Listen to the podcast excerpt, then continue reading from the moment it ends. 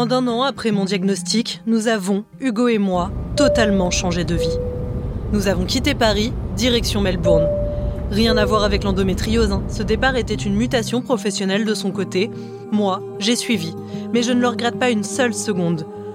Nouvelle routine, nouveau boulot, nouvelle passion, nouvelles rencontres qui bousculent votre destin. Certaines, je l'espère, se reconnaîtront. Tout a changé. Tout, tout presque. Tout sauf la souffrance. Ces douleurs chroniques que je ressens au quotidien et dont on parlait dans le premier épisode d'Happy Endo. On entend souvent qu'il y a autant d'endométriose que de femmes. C'est vrai. Les symptômes varient d'une personne à une autre. Des règles douloureuses, des règles abondantes, il va y avoir des douleurs au rapport sexuel, il peut y avoir des migraines, il peut y avoir des femmes qui ont des douleurs euh, très importantes au niveau lombaire, des femmes qui ont des douleurs très importantes euh, au niveau de l'épaule droite. Le propre de l'endométriose, c'est vraiment d'avoir des symptômes qui sont rythmés par le cycle. Après, ça peut être euh, aussi des hémorragies, euh, des troubles digestifs, des troubles urinaires ou simplement des douleurs au moment des rapports sexuels. on n'a pas, pas toujours le tableau classique comme dans les bouquins. Autant de symptômes physiques donc qui, forcément, peuvent provoquer une détresse psychologique. Ça génère beaucoup beaucoup de questionnements et donc du coup beaucoup de stress parce qu'on ne sait pas, puis c'est humain, on a toujours peur de l'inconnu, on a toujours peur de ce qu'on ne connaît pas. Je pense que tout ça, ça fait partie de, cette détresse. Le fait que ce soit une maladie euh, à vie, le fait que ce soit une maladie, euh, une maladie euh, chronique, euh, bien sûr que tout ça, ça génère stress, frustration, peur, peur dans l'avenir, euh, qui sont tout autant de, de douleurs psychologiques, je pense. Il faut quand même souligner le fait que la détresse psychologique découle des symptômes physiques, mais ce n'est pas un symptôme en soi. C'est important de le rappeler, de dire encore et encore que l'endométriose n'est pas une maladie psychique. Évidemment, après, c'est amplifié par la psyché, car quand vous avez mal euh, à ce niveau-là de douleur, eh bien, ça retentit sur le psychisme, mais ça n'est qu'un effet secondaire, ça n'est pas la source. Donc, la source, elle est bien organique. Alors, quels sont ces symptômes, si divers, si variés, si troublants et déroutants? Comment les apaiser? Mesdemoiselles, mesdames, messieurs, bienvenue dans le deuxième épisode d'Happy Endo. J'aimerais commencer ce volet par énoncer un fait qu'on a tendance à naturellement oublier. Non, ce n'est pas normal de se tordre de douleur. Ni pendant les règles, ni pendant l'ovulation, jamais. C'est terrible parce qu'en en fait, la douleur, peu importe la douleur, n'est pas normale de tout son corps. La douleur est le premier signe qu'il y a quelque chose qui ne va pas. Ça, c'est pas possible, c'est intolérable. Et c'est pareil pour les rapports sexuels. Ce n'est pas normal d'avoir mal pendant un rapport sexuel. Aucune douleur, rien. Et autre constat, nous ne sommes pas tous égaux face à la douleur.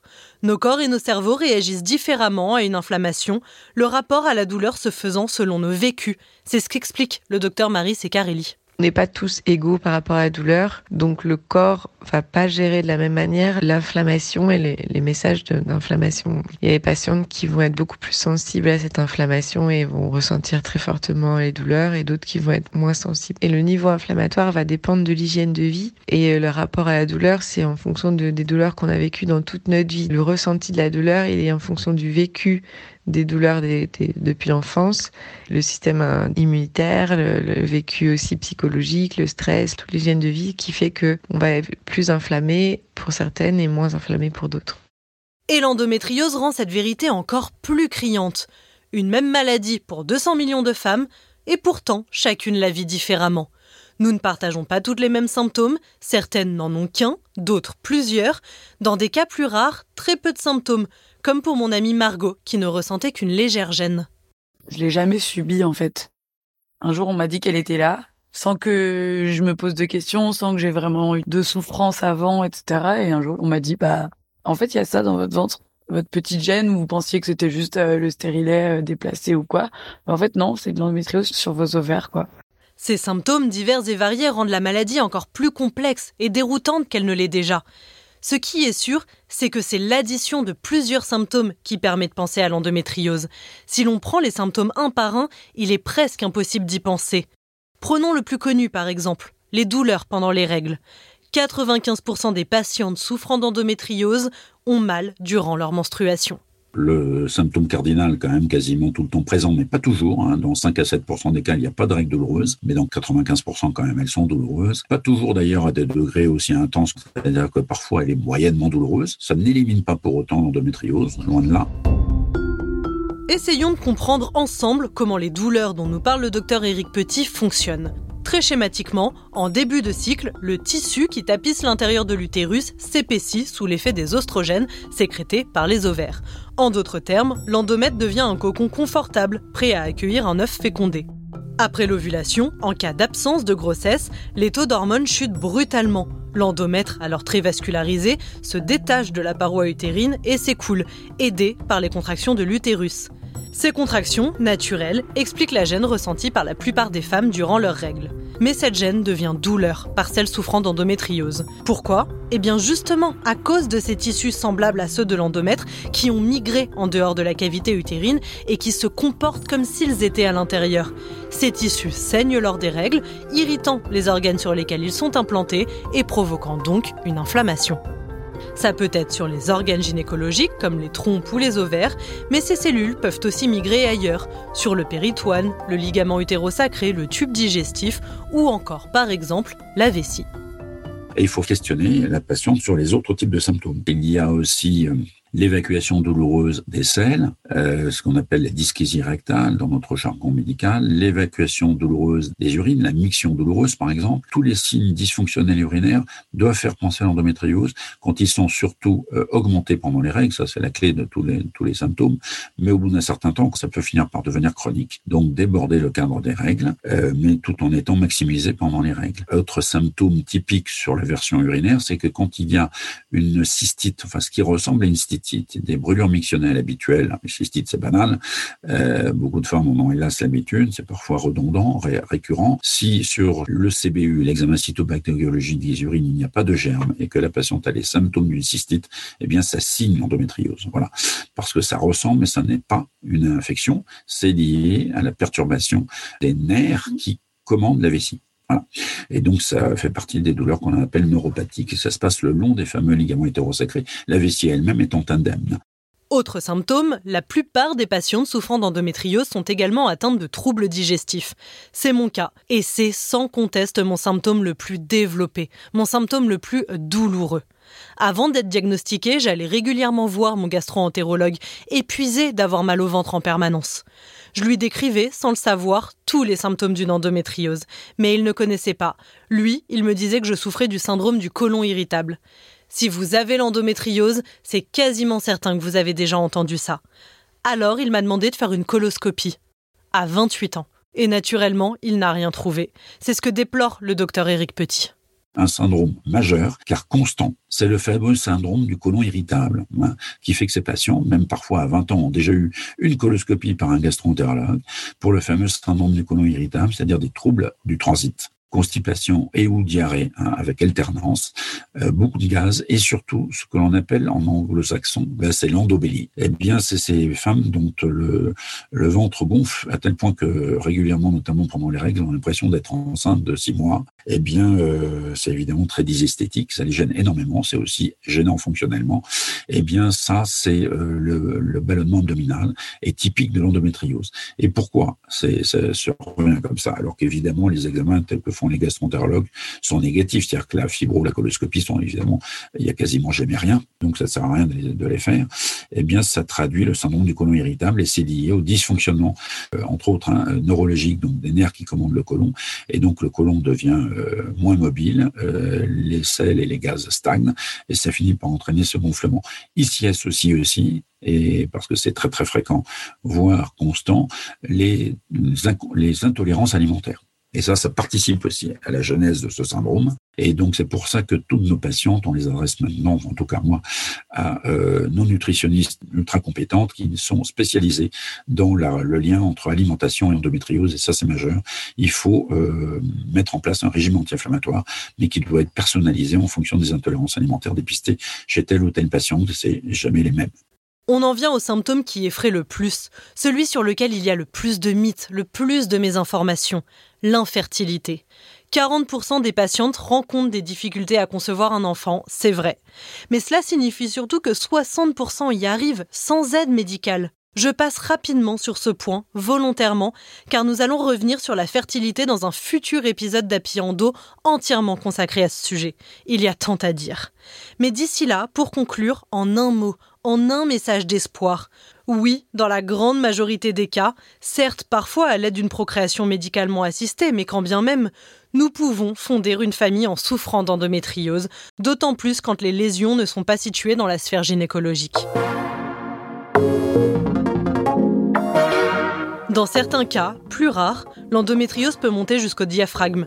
Ça provoque des douleurs dans l'épaule droite. Il y a parfois, c'est pas si rare que ça, mais c'est quand même beaucoup moins fréquent, ça s'appelle la douleur euh, scapulaire droite, c'est-à-dire la douleur de l'épaule droite. Pourquoi l'épaule droite Parce que les cellules, une fois qu'elles se sont baladées dans le pelvis, parfois certaines remontent le long du côlon à droite et finissent par atteindre le diaphragme.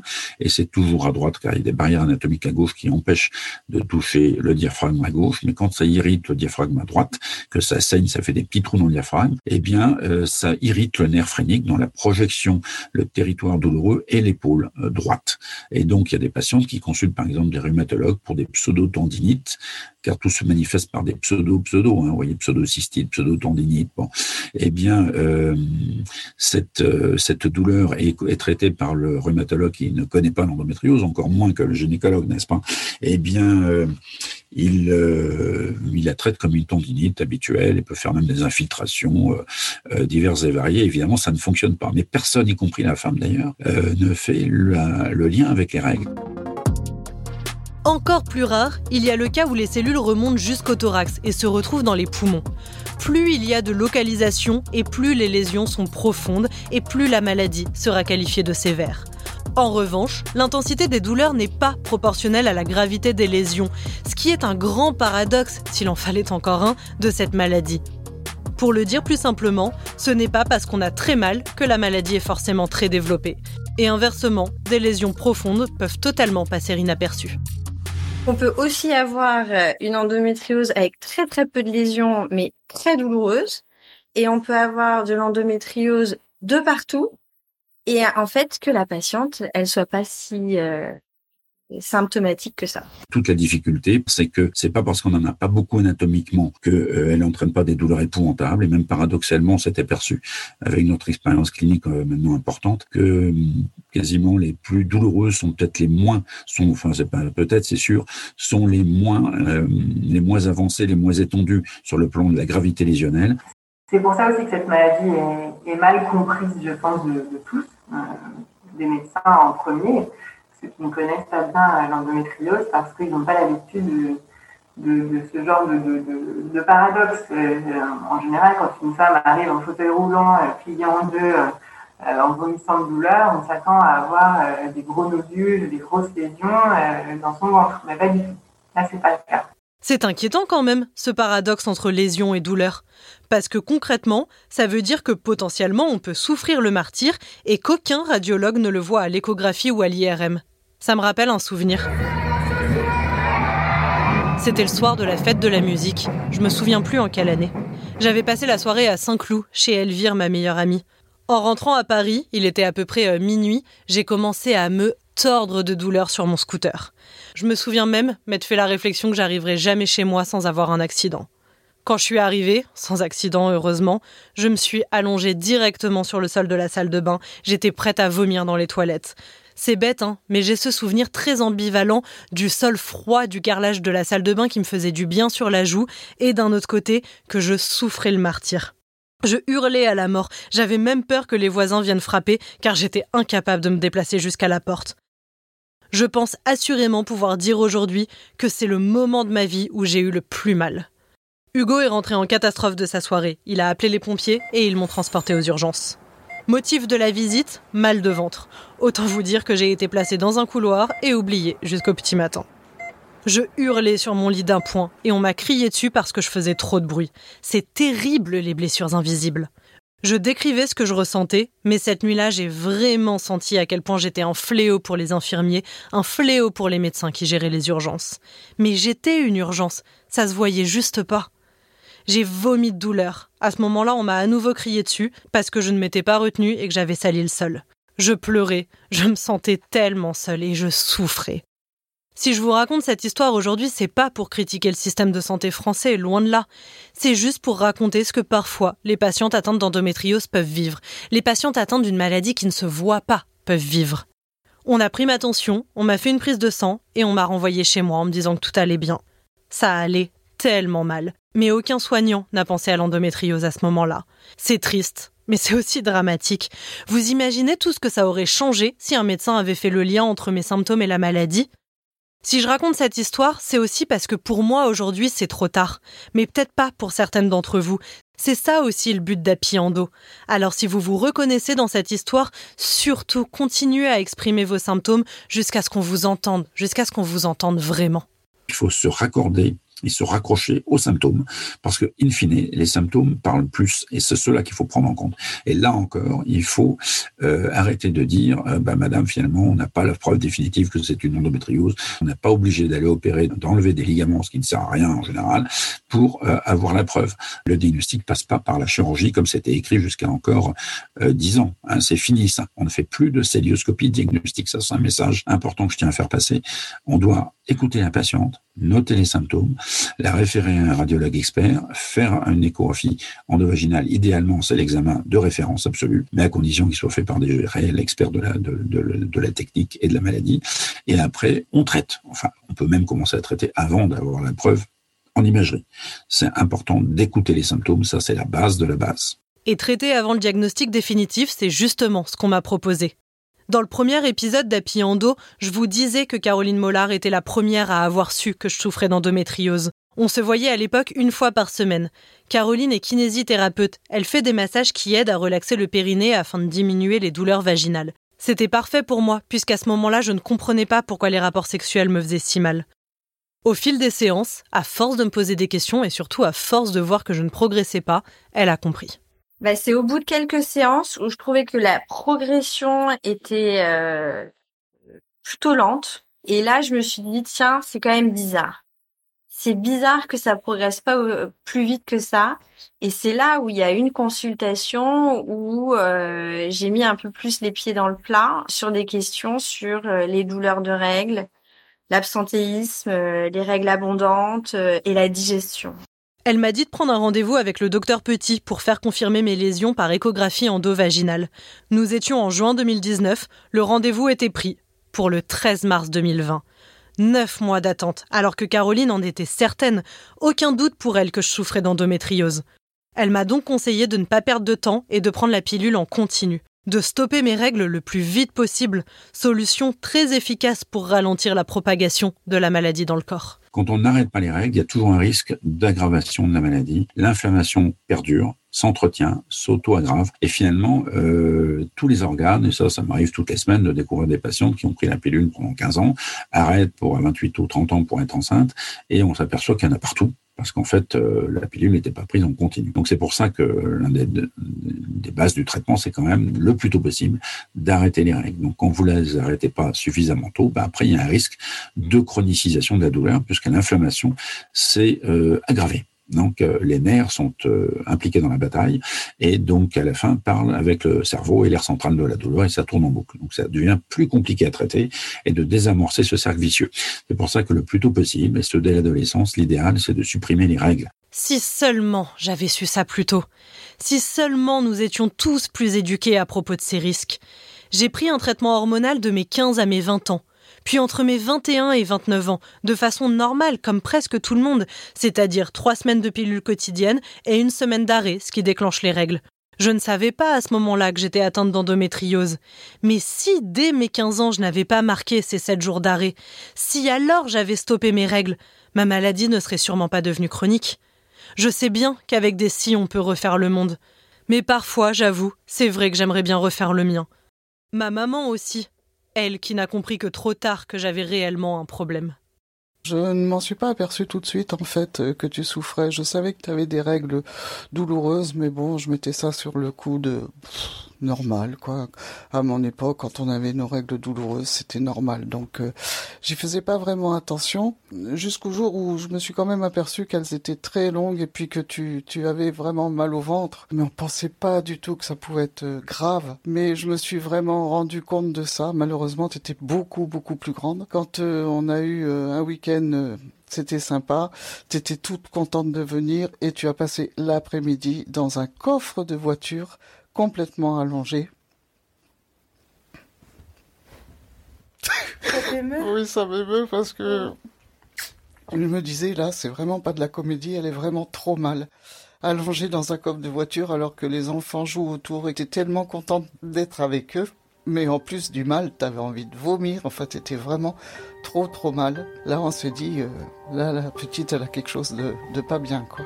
Le souvenir dont ma maman parle, c'était en 2016, 4 ans avant mon diagnostic officiel.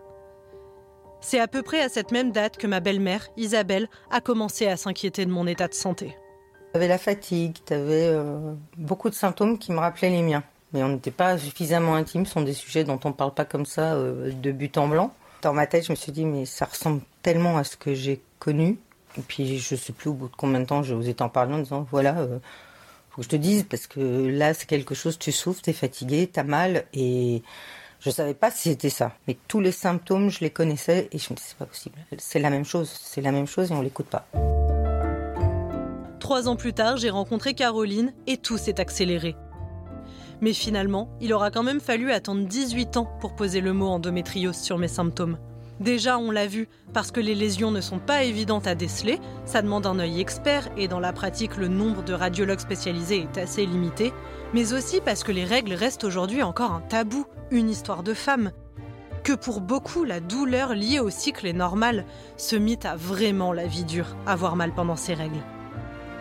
Et surtout, enfin, comme on le disait, parce que c'est seulement l'addition de plusieurs symptômes qui permet de penser à l'endométriose. Si l'on prend les symptômes un par un, il est presque impossible d'y penser. Parce que la gêne ressentie durant les règles peut être tout à fait normale, elle est due aux contractions de l'utérus pour évacuer les tissus de l'endomètre, c'est ce qu'on a expliqué plus tôt. Mais ce qui n'est pas normal, c'est d'en être handicapé. C'est de ne pas ressentir de soulagement après la prise dentalgique, c'est d'estimer sa douleur à plus de 7 sur 10. Il ne faut pas s'autodiagnostiquer, mais tous ces signes doivent quand même alerter. Euh, toute règle douloureuse ne répond pas à une endométriose, heureusement, mais cela dépend de l'intensité. Si vous avez une intensité de douleur sur une échelle visuelle analogique de au moins 7, euh, là c'est garanti, l'endométriose est là derrière. Et puis évidemment, il y a des marqueurs cliniques qui sont très fiables. À une femme ne peut plus euh, agir normalement dans sa vie courante pour faire les tâches quotidiennes usuelles, travailler, aller au cours, aller à la fac, et ainsi de suite, eh bien à ce moment-là, c'est évident que la maladie n'est plus psychique, elle est organique. C'est vraiment à chaque fois des douleurs qui sont plutôt invalidantes, donc a un certain, une certaine intensité de, douleur. On dit que sur une échelle de 0 à 10, par exemple, si la douleur à est à partir de 7, on doit fortement euh, évoquer le diagnostic de l'endométriose. Euh, parce que ça, voilà, c'est invalidant, on ne peut pas aller au travail ou à l'école, on ne peut pas sortir de son lit, on, a, tellement mal que ça a, une répercussion sur tout le, tout champ de vie. Euh, donc là, on doit vraiment y penser. Et on y pense de plus en plus et c'est tant mieux. Grâce à la libération de la parole, à l'écoute grandissante des patientes de la part des médecins et aux recherches qui avancent sur l'endométriose, le délai de diagnostic tend à diminuer ces dernières années. Mais il est encore de plusieurs années, 5 à 10 ans en moyenne de douleur, de solitude et d'errance médicale, comme on le verra dans le prochain épisode. Je m'appelle Marianne Murat et ce podcast c'est mon histoire, mais aussi peut-être la vôtre et sûrement celle de quelqu'un autour de vous. Si ce deuxième volet d'Apiando vous a plu, s'il vous a touché, n'hésitez pas à le partager. C'est important de s'exprimer, c'est important de briser les tabous autour de cette maladie et surtout d'essayer jour après jour de mieux la comprendre. Pour ma part, je vous donne rendez-vous au troisième épisode. À bientôt!